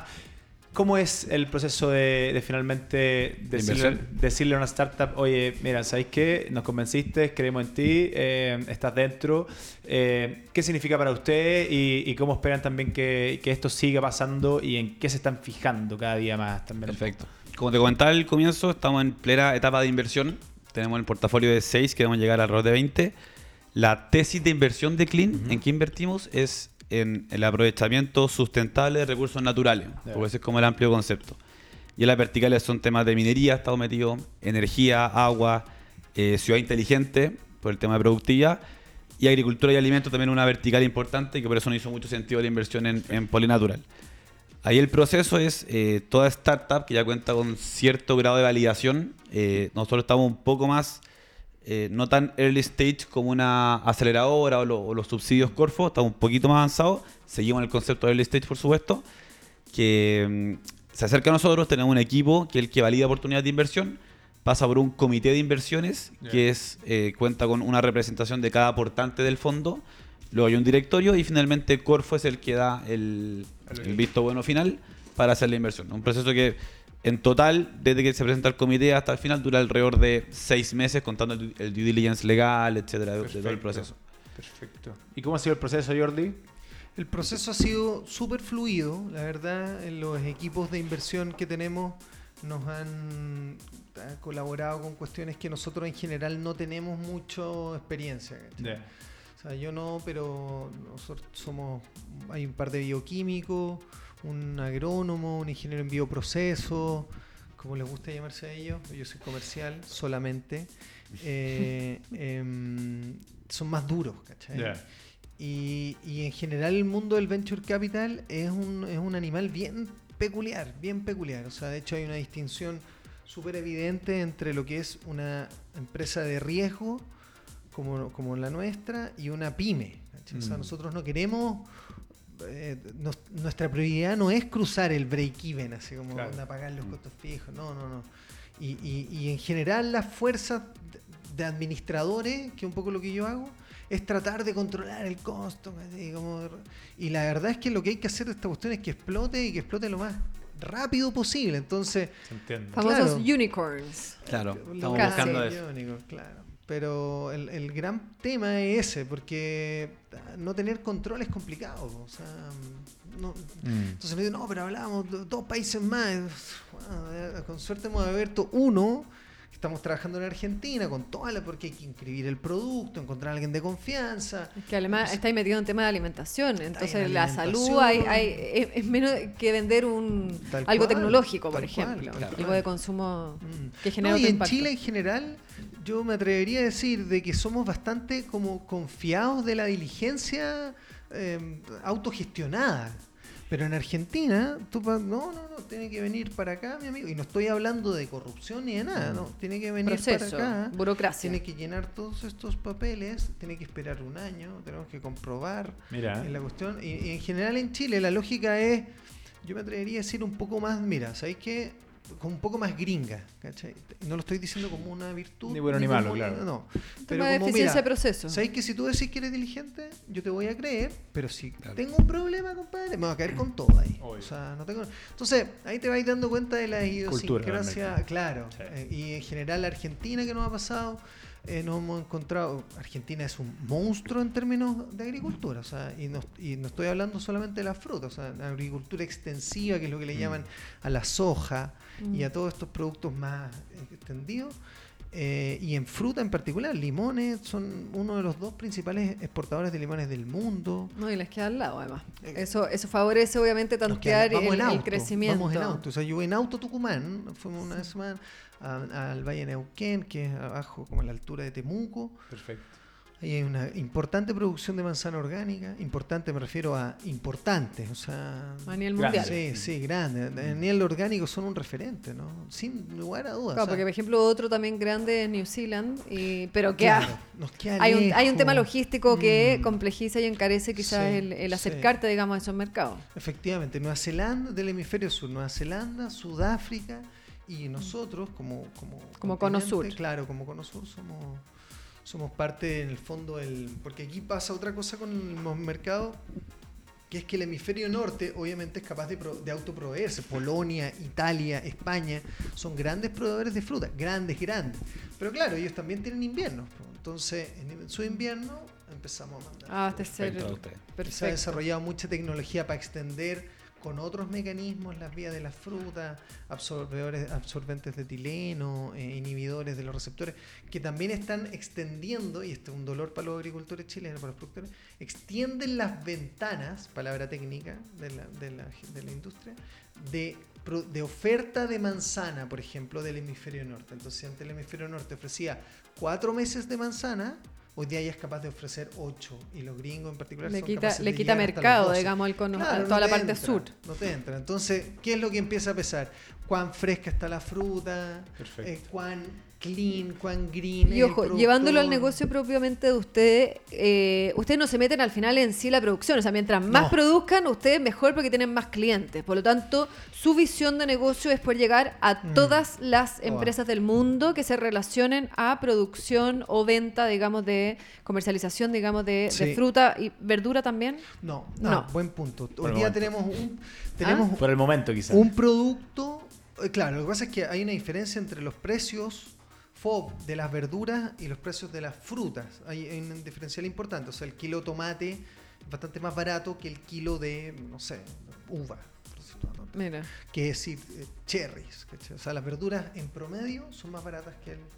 Y lo otro es que las verduras tienen otra condición, digamos, agronómica. ¿ya? Otros procesos también. Claro, y hay muchas hojas. O sea, si no pasa por un packing, a nosotros ya se nos complica. De hecho, la cereza pasa por una línea de packing en la cual se sumerge sobre agua. Y ahí ya nuestro producto queda un poco fuera, porque um, hemos hecho ensayos con las principales exportadoras. Y claro, hay que hacer todo un desarrollo tecnológico. ¿sí? Pero mm, en general el- el- el- nosotros queremos llegar a todo y como somos pequeños, lo que vamos apostando es a las exportadoras grandes, porque en Chile hay muchas. O sea, Sí, po. en Chile hay grandes referentes como Dole, como San Clemente, como eh, no sé, bueno, Greenby, que es un poco más chico, es de nicho, eh, Rucaray, Copefruit, etcétera, que todas están mirando un poco y haciéndose amigables respecto de este discurso. Entonces nosotros sí entramos como bastante bien. Sin duda entretenido. Eh, Sí, sí. veo bien metido, entonces. Lo pasamos bien, además sí, que la, el- me el- imagino, me imagino.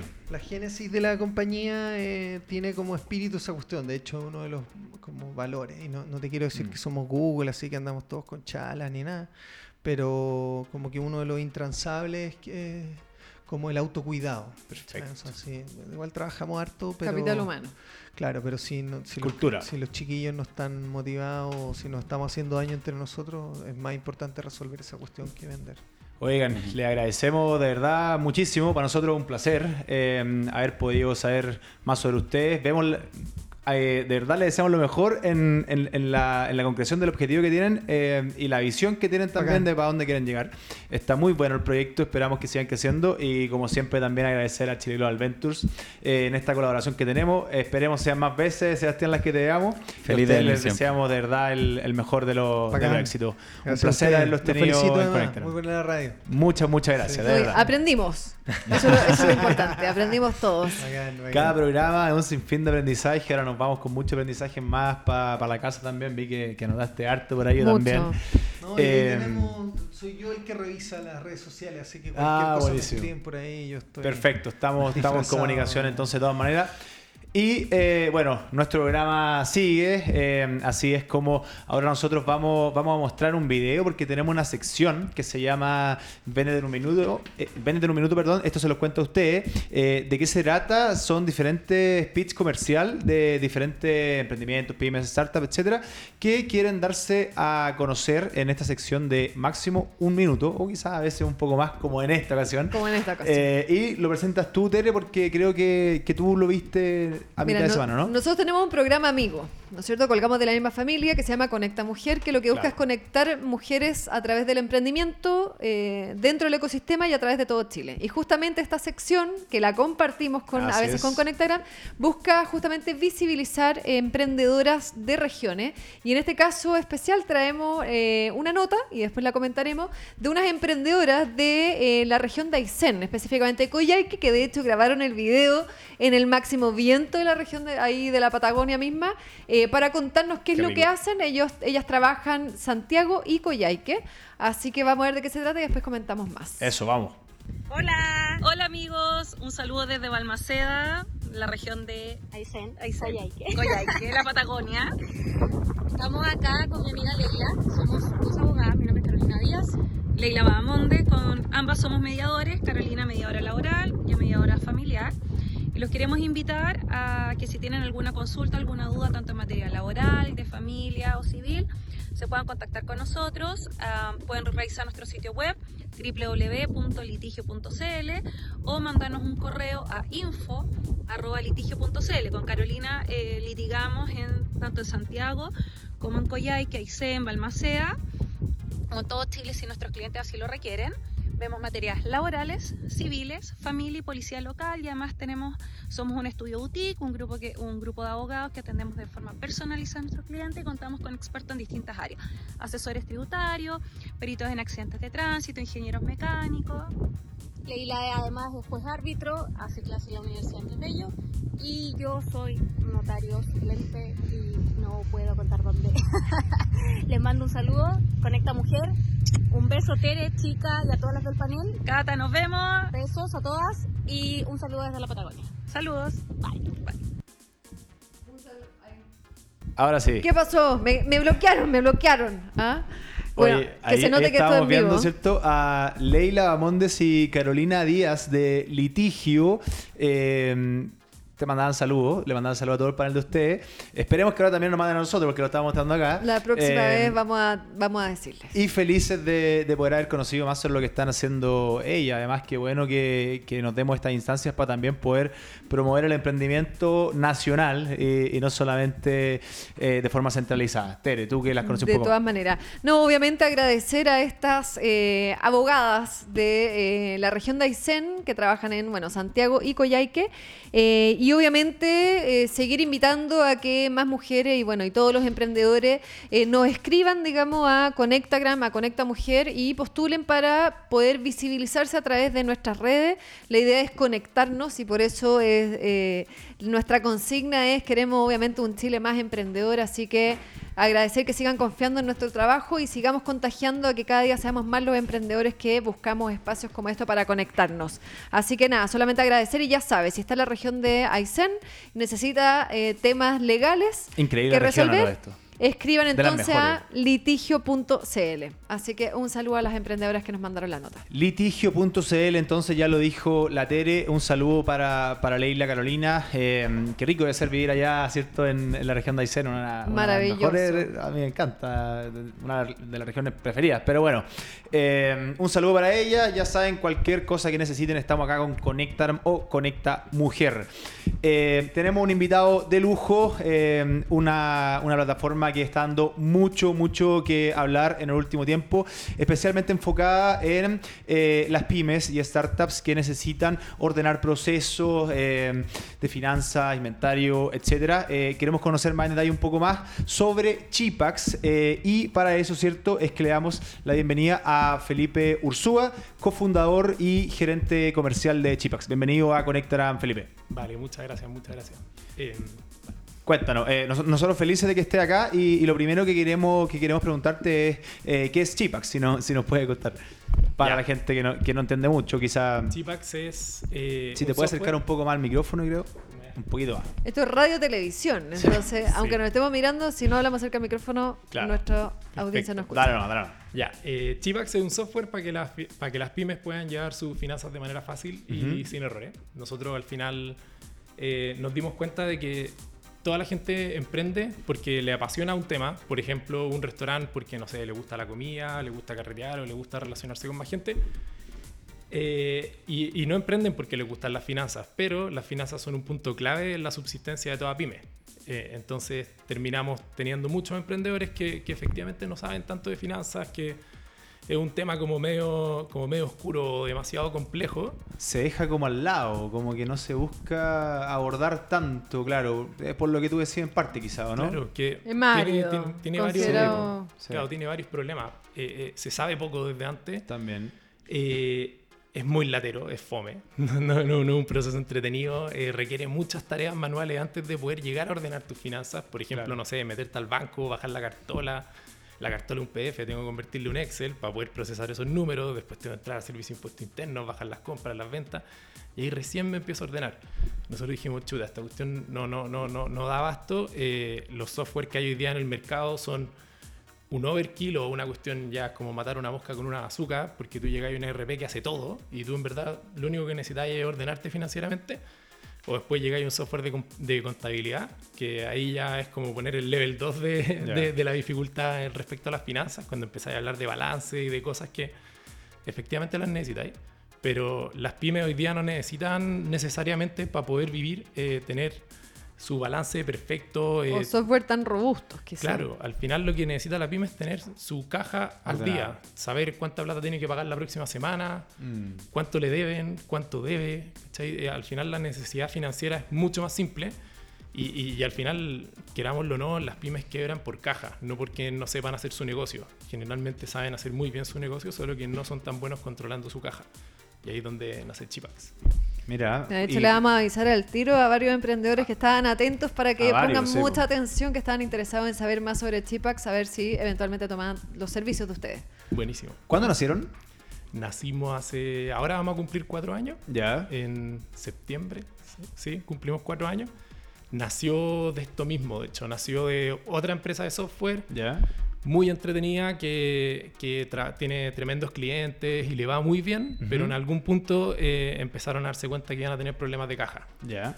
y dijeron, chuta, eh, puede que hasta quebremos, que tengamos que cerrar en un mes más. Em- ¿Empresa que, en la cual tú estabas con, con alguno de tus socios o, o- o Dos de, o cosas separadas? dos de mis socios Ujú. eh, son, son parientes del dueño de esta empresa. ¿cachai? Y ellos justo, ellos dos tenían que hacer su práctica en ese momento. Ya. Estábamos en la universidad todavía. Y, y- y- y como tuvo este problema su, su primo, ¿cachai? Dijeron, ya pues trabajemos con él, hagamos la práctica con él, ayudémoslo a ordenar la caja. Los dos son las máquinas del Excel, entonces Bueno, dijeron, ya, pues metámonos y le hicieron un Excel atómico con el mejor flujo de caja del mundo, con proyecciones, toda la cuestión. Y, y bien, funcionó. Eh, la empresa sigue viviendo, de hecho todavía es cliente de Chipax. Bacán. Eh, pero el Excel obviamente no sobrevivió, pues, porque al final, después de un mes, el Excel ya tiene infinita información. Mm. La información no es transferible, o sea, yo hago un Excel y no te lo puedo pasar a ti para que después lo peri, o va a costar mucho porque yo lo armé pensando en, en mi lógica, pero tu En lógica momento, es claro. distinta, ¿cachai? Sí, sí. Es muy fácil equivocarse, es muy difícil detectar errores. Y ahí es donde... O modificar datos y te fregaron todo lo, lo va- que estaba se va hecho. toda la cresta. Y, y también llegar a tener un número es muy difícil. Por ejemplo, una pyme hoy día trabajando con un Excel, saber ahora cuánto tiene en cuentas por cobrar, para poder llegar a ese número probablemente tiene que trabajar un día entero el dueño de la empresa para poder llegar a ese número o la persona de administración y finanzas si es que logra tener una, o sea, pagar una, ¿cachai? Entonces, en ese punto... Son harta hora. Claro, en ese punto eh, Joaquín, que es el gerente de operaciones ahora, y Antonio o Tony, que es el, el- el CEO, dijeron ya, pues, empecemos a automatizar esto. Y empezaron a hacer robotcitos para distintas pequeñas tareas que eh, tomaban demasiado tiempo. Entonces crearon como un Excel web al principio que Ya. automatizaba muchas pegas. Y a poco dijeron ya, pues el Excel de nuevo nos está quedando chico, metámosle más programación, hagamos una plataforma online en la que yo pincho un botón y toda mi información se carga automáticamente. Y ahí empezamos a un poco a trabajar como buen, como buen startup. Family Fools and Friends, le empezamos a vender primero al, al amigo, al amigo del amigo, al hermano, y así de a poquito empezaron a entrar empresas. Y ahora ya pasamos los 500 clientes. Bueno, así que sí, ya está, está creciendo fuerte la cosa. ¿Y cómo ven este año? ¿Cuáles son los objetivos para ustedes en este momento? En términos de, eh, en términos de, de- de crecimiento, nuestro, nuestro objetivo, y es como el clásico objetivo de un SaaS que se quiere convertir en un unicornio, es triplicarse todos los años. Nosotros nos hemos ido triplicando todo el rato. Tenéis que, en teoría, triplicarte tres veces y después duplicarte los dos siguientes años. Ahora estamos en nuestro tercer año de, en- perdón, en nuestro segundo año de triplicarnos. Así que partimos el año con 400 clientes y mi meta personal es terminar con 1200. ¿Y, y cómo han hecho esa escalabilidad, por ejemplo, de- del negocio de ir aumentando ese... ¿Se han apalancado, digamos, con, con qué? ¿Capitales propios, eh, privados, Hemos hecho públicos? hartas cosas. Primero. ¿Cuál ha sido el partimos- camino? Sí, el camino partió. eso es lo más interesante. Partió haciendo. Al, al principio adquirimos una deuda con, con familia. eh, un, un- un poco nomás, un- unas pocas lucas como para. Ustedes son tres socios. Somos cuatro Somos- socios. son cuatro socios ya. Sí. Eh, partieron estos dos, que eran Antonio y, Antonio y Joaquín. Un poquito de deuda con familia. eh, eso los ayudó a partir ya, a empezar a, a subsistir, a poder contratar al primer programador. Y después de eso entró Chile Global Ventures, que está recién acá con nosotros, eh, que nos, también nos aportó con, con, con Luca. Y ya el año pasado dijimos, ya, ahora tenemos que empezar a, a crecer rápido, ya tenemos nuestro modelo de negocios validado, ya, tenemos, ya teníamos en ese momento más o menos como 100 clientes eh, a principios del año pasado. Eh, entonces ya, pues, eh, salgamos a buscar Lucas.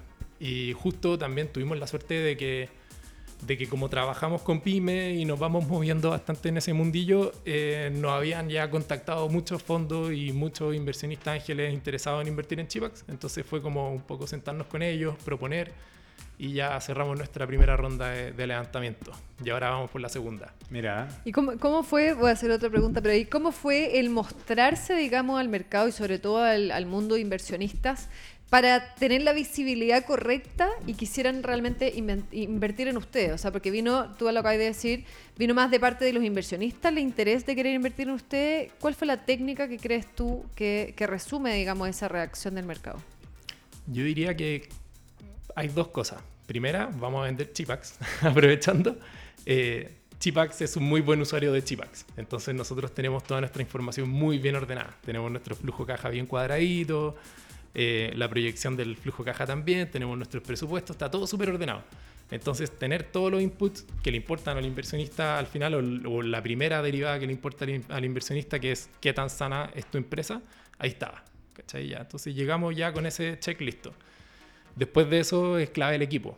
Entonces también hubo harta, harto de, de- de- de presentarnos, de, de enseñar, de explicar por qué éramos tan buen equipo. Al final uno invierte, o perdón, los inversionistas muchas veces invierten por, en el equipo más que necesariamente en la idea. En este caso estaban invirtiendo en la idea, también que estábamos bien ordenaditos y de ahí dijimos ya, pues, em- empecemos a vendernos también nosotros como, como team. Sí. Eso te iba a preguntar. Tú hablaste un poco de quiénes constituían, digamos, estos cuatro socios que formaban eh, Chipax. Eh, ¿Dónde estuvieron en fondo como los pilares fuertes del capital humano, como del equipo que ustedes conformaron para que efectivamente ganara más credibilidad, tanto para inversionistas como para usuarios, eh, el crecimiento y la proyección de Chipax? Eh, ¿qué- ¿A qué se dedicaban cada uno, digamos, en lo particular? Primero, bueno, eh, ¿a qué se dedicaba cada uno antes de partir? Ujú. ¿Te referís ya? Eh, Antonio, que es el que realmente partió, el, el que puso la primera piedra. ¿Él partió en- en solo en un Chipax. comienzo? ¿Partió con, con- su hermano, cierto? Él partió como haciendo esta práctica Ya. y dentro de la práctica dijo, tengo que automatizar. Eh, necesitamos automatizar para poder hacer que este proceso sea escalable. Y ahí llamó a Joaquín, que él es ahora, ya les, de- les decía, gerente de operaciones, que es un, es un caso muy raro, porque es un comercial que programa desde que tiene como 14 años. ¿Cuántos años tienen ustedes? Eh, yo tengo 29, Ya. Antonio tiene 32, Joaquín tiene 28 y François, que es el gerente de tecnología, tiene 32. Ah, ya. Sí, todo el equipo es bastante joven. Claro. Tenemos entre 23 y 34, creo. Es que como habláis de la práctica, como que ahí... Claro, Sí. pero ya, en- entonces habían tenido as- experiencias anteriores en, en, otro, en otros proyectos, en otro, en otro emprendimiento, ¿no? Sí, en el caso de, en el caso de, de Antonio, estuvo trabajando también entre medio en, en Abastible, Ya. Como un año más o menos. Eh, a mí, en mi, en mi caso particular, yo fui el último socio en sumarme, Ya. así que me, me dejo para el final además. Eh, después de eso, François, que es el gerente de tecnología, eh, es, civil, es civil en computación, así que por defecto eh, sabe programar, pero trabajaba en... fon- en Qué importante. Eh, pero trabajaba en la Reinvial. Entonces Ya. también entendía muy bien el ecosistema financiero y todo, era un muy buen mix. Llegaban con bagaje, claro, y tenían ef- y tienen efectivamente un, un buen mix. Oye, eh, Felipe, ¿y cómo ha sido cómo ha sido el proceso para ustedes? ¿Cómo ha sido esto de, de ir creando eh, una, una empresa distinta que ayuda a las pymes, ¿cierto? Eh, que está creciendo. ¿Cómo ha sido en el fondo este, este camino de ir viendo resultados? Eh, pero siempre pensando, me imagino, corrígeme si no, que, que todavía no logran la, la gran meta. Entonces, lo que quiero preguntarte es, uno, ¿cuál es esa gran meta? Y dos, ¿cómo ha sido, cómo ha sido el proceso de- pa- para llegar a ella finalmente? Mira, nuestra meta hoy día termina siendo, obviamente, tener más clientes. Ya. Eso, obviamente. Pero nuestra meta como final, la, la romántica, es que ojalá todas las pymes de Chile puedan eh, administrar sus finanzas con nosotros y que sea un proceso fácil, que, que las pymes ya no quebren por flujo de caja, que Mm. quebren por otros motivos, porque al final quebrar por caja es muy triste. No, no estáis quebrando porque, porque no sé, por, por, porque no supiste hacer tu negocio. Claro. Entonces, solo, solo quebraste porque no quisiste tomar la atención a un tema muy importante que, que son tus finanzas. Entonces, eso, eso nos gustaría, eh, reducir eso. Un dato duro, pero, pero, pero a su vez clave en este caso, es que el 80% de las pymes quebran entre los primeros 5 años por problemas de caja. Entonces, Claro, y, y 9 de cada 10 que quedan en el primer año, cacha. por Entonces, problemas que sean. Claro, por lo que sea. claro, pero mira, no sé. Entonces, Claro. hey, Oye, y te iba a preguntar, porque tú dijiste todas las pymes de Chile. La escalabilidad, digamos, que ustedes están ah, como considerando para Chipax, ¿es solamente local a nivel Chile? ¿Cambian en el fondo las condiciones financieras o los procesos para que esto sea exportable también?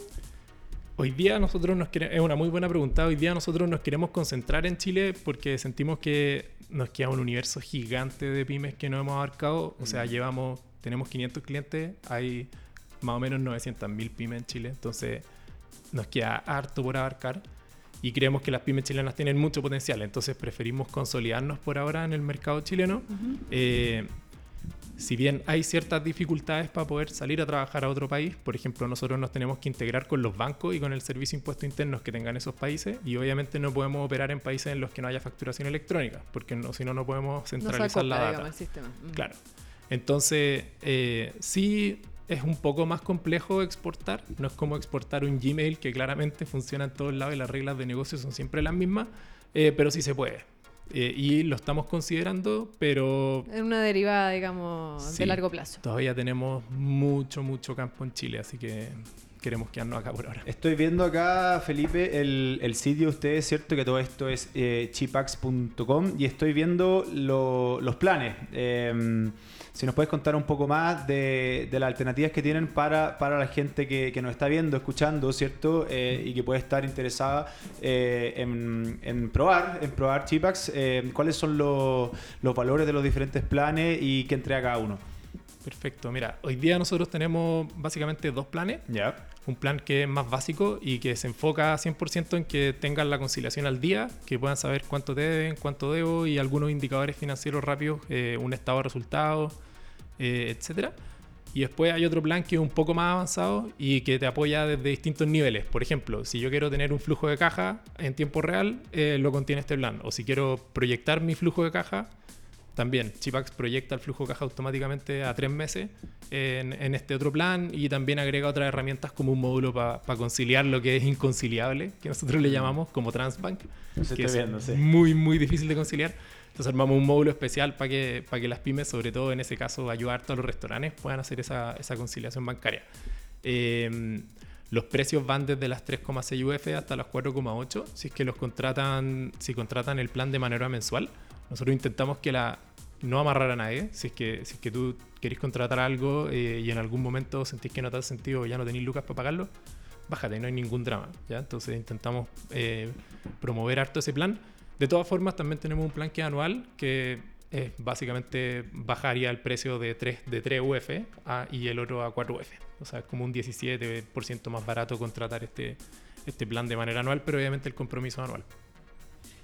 No, buenísimo. Eh, ¿cómo, cómo han visto ustedes como, como empresa eh, y también tú como opinión ya más personal eh, todo lo que está pasando, eh, crisis social, estallido, las pymes cierran, ¿cierto? Eh, se cae el negocio, saqueo, etcétera. Y muchos de tus clientes, me imagino, se han visto afectados eh, de forma brusca, de forma ya, de hecho ya no existen, o algunos quizás un poco menos, pero para uno ha sido, ha sido algo, algo liviano o, o ha sido algo fácil de llevar, ¿cierto? Eh, ¿Cómo han visto ustedes esto como, como empresa? Me refiero como en cuanto a, a foco de Chipax, porque ustedes tienen directa, ustedes son el partner de las pymes al final, ¿cierto? Obvio. Eh, y eh, ¿cómo, cómo ves tú también este escenario y cómo crees que las pymes pueden quizá integrar nuevos procesos, tecnología, etcétera, como Chipax o como otras tecnologías para, para también salir de la situación en la que están? No- no- nosotros somos un programa como Conecta que al final nuestro propósito es que queremos un Chile más emprendedor y lo- los que nos escuchan son, son pymes, son, son startups y también personas que están pensando en, en cómo hacer nuevas cosas, que están partiendo con ideas, iniciativas, proyectos, etcétera. Entonces, ¿cuál es, cuál es la opinión de Chivax y la, y la tuya como Felipe respecto a todo esto que está sucediendo?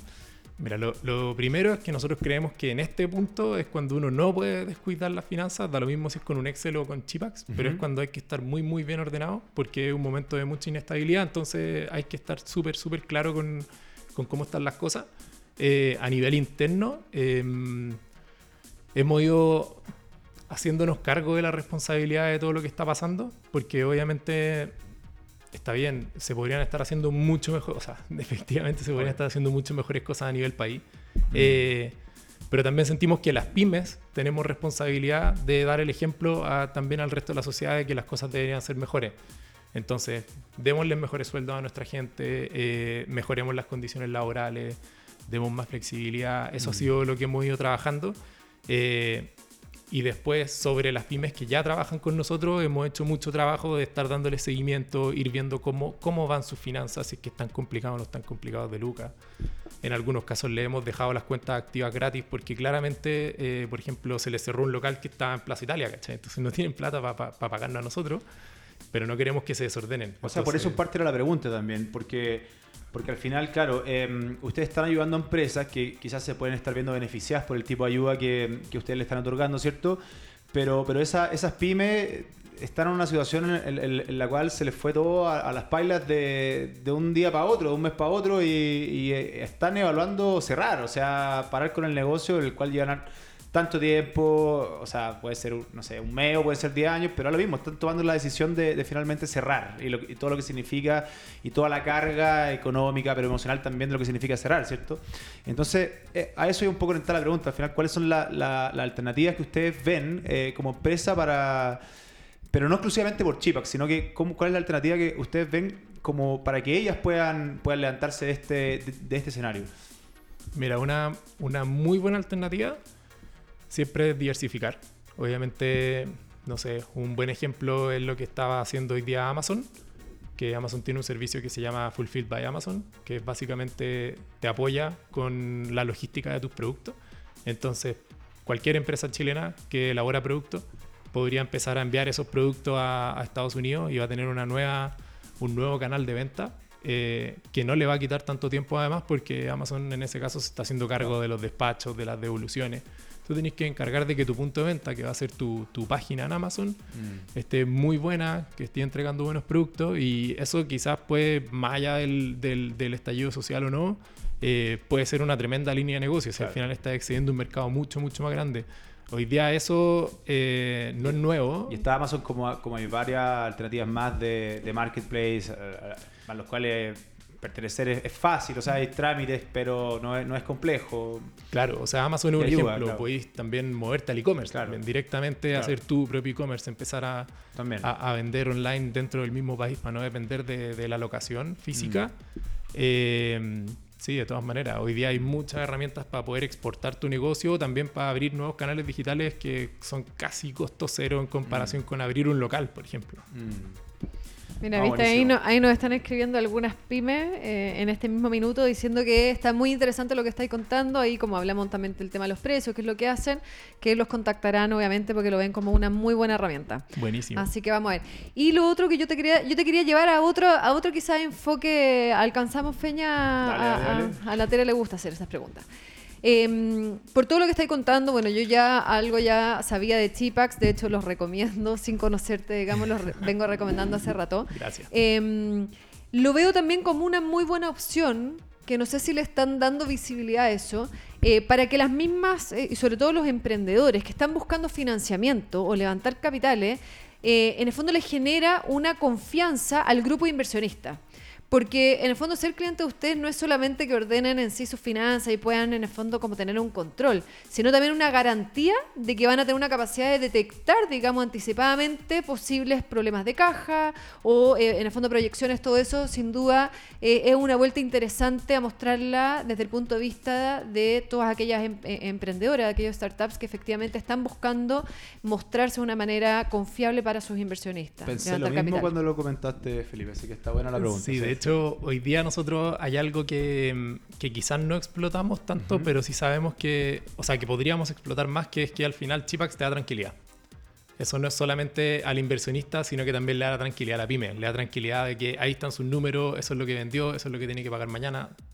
Ah, Hay tranquilidad. Eso, eso es muy positivo. Al final eso es lo que usted lo que ustedes hacen con las pymes, pues, sí, pues. Eh, es principalmente eso, o sea, orden y tranquilidad. Claro, Mm. claro.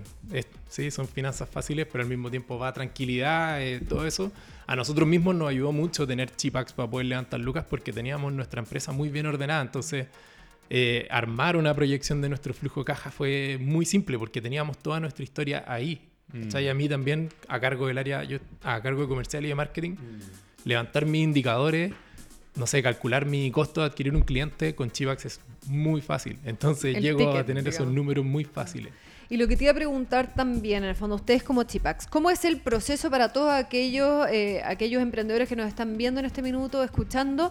Eh, ¿Cómo es el proceso? ¿Cómo, cómo los contacta? Eh, ¿Cómo se vuelven clientes? ¿Cómo es el proceso de iniciarse, digamos, en este mundo eh, de, de, de Chipax, para que nos contí el, el- el Ujú. ciclo del negocio. Perfecto, mira, ahí primero como para setear un, un piso, nosotros nos importa mucho que todas las pymes que están en Chipax sepan de finanzas, que sepan por lo menos una base de No finanzas. importa.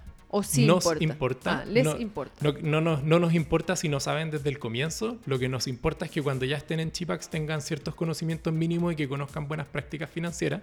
Entonces nos enfocamos harto en la educación. Más allá si es que van a comprar o no van a comprar, no nos importa. Lo que nos importa primero es que sepan de finanzas para que puedan llevar su negocio. O sea, que, cu- y que cuando- lleguen a un nivel básico. Cuando habláis de que se enfocan en la educación, se enfocan como Chipax a nivel de generación de, de artículos, de información, ¿a qué te refieres? Va para todos lados. Eh, O- o sacamos capacitaciones, como... Primero a nivel interno nos hacemos muchas capacitaciones de finanzas entre nosotros. Perfecto. Eh, después de eso tenemos webinars gratis todos los días de finanzas.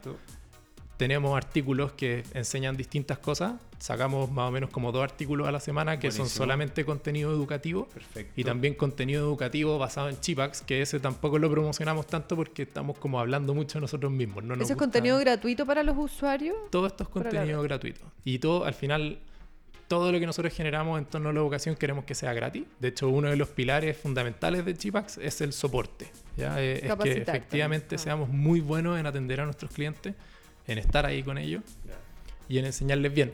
Y en esa línea, eh, nuestro proceso hoy día es que todas las empresas que parten con Chipax, eh, primero tienen una prueba gratis, que dura 14 días.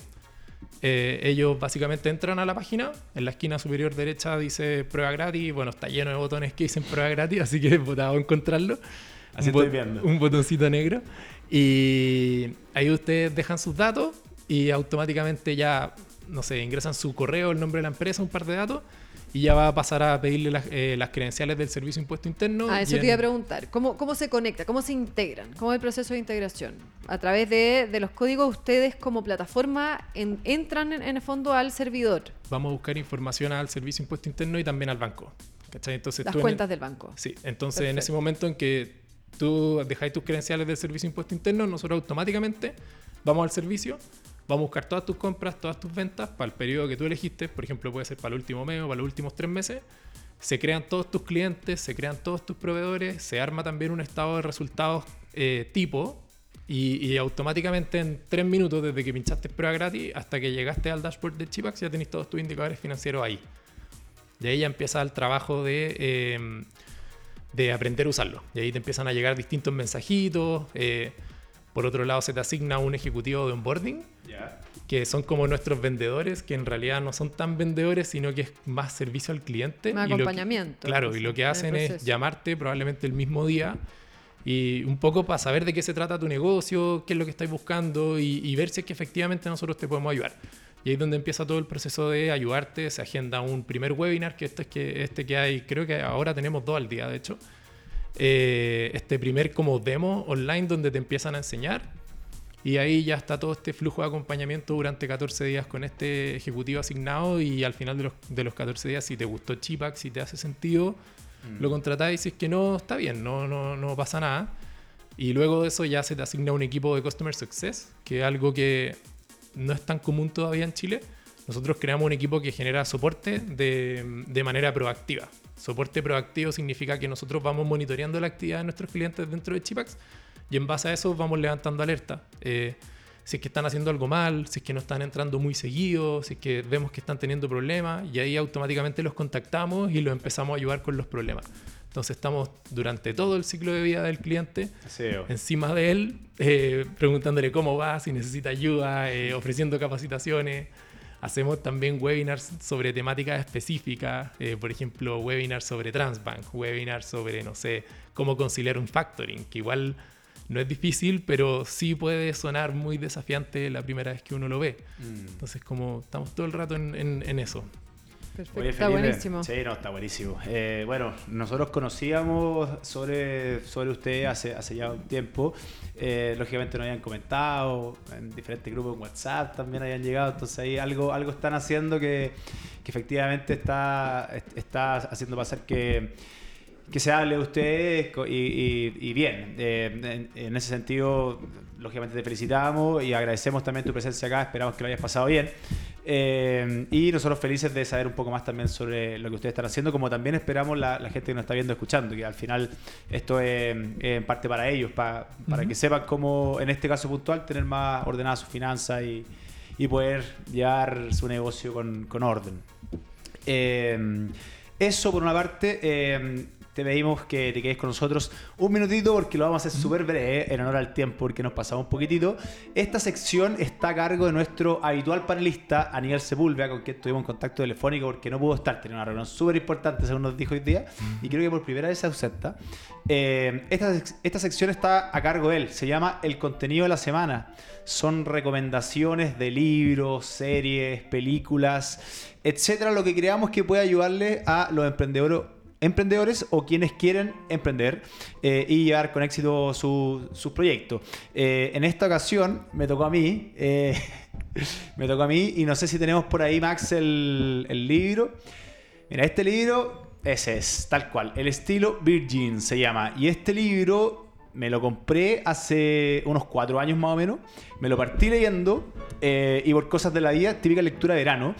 Lo dejé hasta ahí, después pasaron otras cosas y no lo retomé hasta un, un- uno o dos meses atrás, más o menos. Eh, ¿Por qué? Porque lógicamente me interesa saber la historia que hay detrás de quien lo escribe, que en este caso es Richard Branson.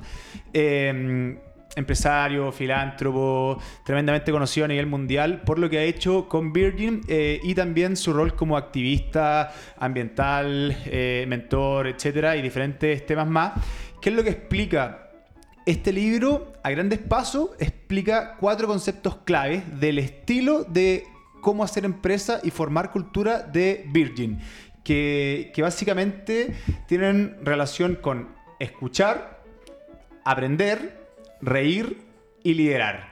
Y la verdad es que es bastante entretenido. A mí me gusta mucho la lectura entretenida.